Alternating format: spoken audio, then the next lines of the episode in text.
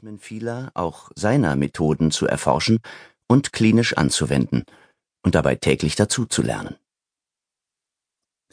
Ich freue mich, mit diesem Hörbuch Patientinnen und Patienten, allen interessierten Hörern und vielleicht auch einigen neugierigen Kollegen wichtiges Wissen und hoffentlich hilfreiche Informationen an die Hand geben zu können. Professor Dr. Med Andreas Michalsen Entscheidung für die Zuwendungsmedizin. Mein Weg zur Naturheilkunde. Ich stamme aus einer Arztfamilie. Schlimmer noch, aus einer Naturheilkunde-Arztfamilie. Patienten finden meine Therapierichtung meistens gut, aber unter Medizinern ist es immer noch riskant, sich auf diese Weise zu outen. Häufig bekommt man zu hören, man wende Hausmittelchen an, ohne wissenschaftliche Basis.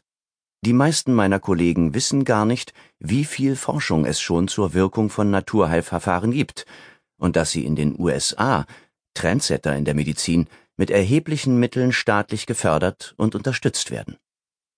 Oft wird auch übersehen, dass es in Deutschland bereits mehrere Professuren für Naturheilkunde gibt und ihre Grundlagen verpflichtender Bestandteil der Ausbildung zum Mediziner sind. Verdrängt wird aber auch, dass die sogenannte Schulmedizin an vielen Punkten an einer Sackgasse angelangt ist. In der Akutmedizin leistet sie Phänomenales, dort wo es um Leben oder Tod geht, auf der Intensivstation oder im Operationssaal.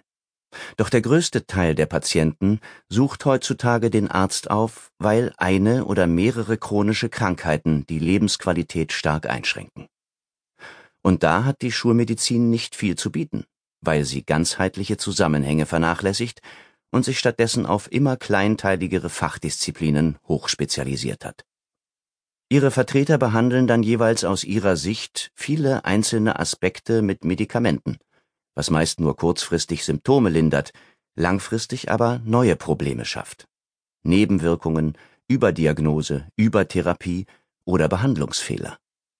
Das große Ganze, der mögliche gemeinsame Nenner, die oft in den Prospekten von Krankenhäusern und Praxen beschworene Ganzheitlichkeit haben in diesem System letztlich keine Chance.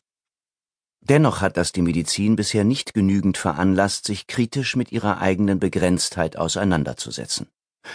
Oder vielleicht einmal zu überlegen, wie Heilverfahren Jahrtausende überdauern konnten, während die arzneimittelfokussierte Medizin, denn nichts anderes ist der Schwerpunkt der modernen Medizin, schon nach rund hundert Jahren manchmal ziemlich ratlos ist. Naturheilkundliche Therapien haben das Ziel, die Selbstheilungskräfte der Patienten zu stärken. Wenn das gelingt und es den Kranken besser geht, bezeichnen das viele meiner Kollegen herablassend als Placebo-Effekt, und sie meinen damit, es handele sich um Einbildung. Nur weil den Patienten etwas gelungen ist, was die technische Medizin selbst nicht geschafft hat. Das ist typisch für eine Medizin, die allein auf Krankheiten schaut, aber nicht genügend auf die Menschen, die sie erleiden. Bei uns in der Familie standen nie die Krankheiten im Mittelpunkt, sondern immer die Ressourcen der Patienten.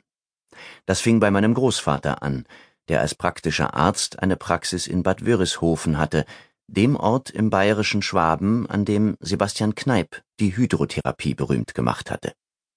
Schon damals in der zweiten Hälfte des 19. Jahrhunderts hatten sich Menschen durch die Folgen der Industrialisierung und der größer und enger werdenden Städte körperlich überfordert und krank gefühlt.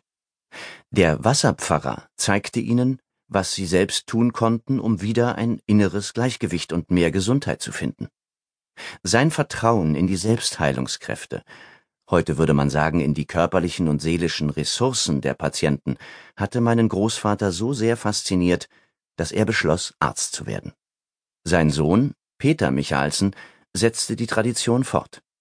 Nach seiner Ausbildung in Würzburg, Wörishofen und seiner Klinikzeit am damals für seine Förderung der Naturheilkunde und Homöopathie bekannten Robert Bosch Krankenhaus in Stuttgart wurde mein Vater zu einem der ersten Ärzte in Württemberg, der die offizielle, von der Ärztekammer vergebene Zusatzbezeichnung Naturheilverfahren erwarb. Außerdem erhielt er die Befugnis, andere Ärzte in diesem Bereich weiterzubilden. Er war, kann ich nur stolz sagen, ein Pionier. Als überzeugter Anhänger von Naturheilverfahren, wie es heute auf der Webseite des Kneipvereins Bad Waldsee heißt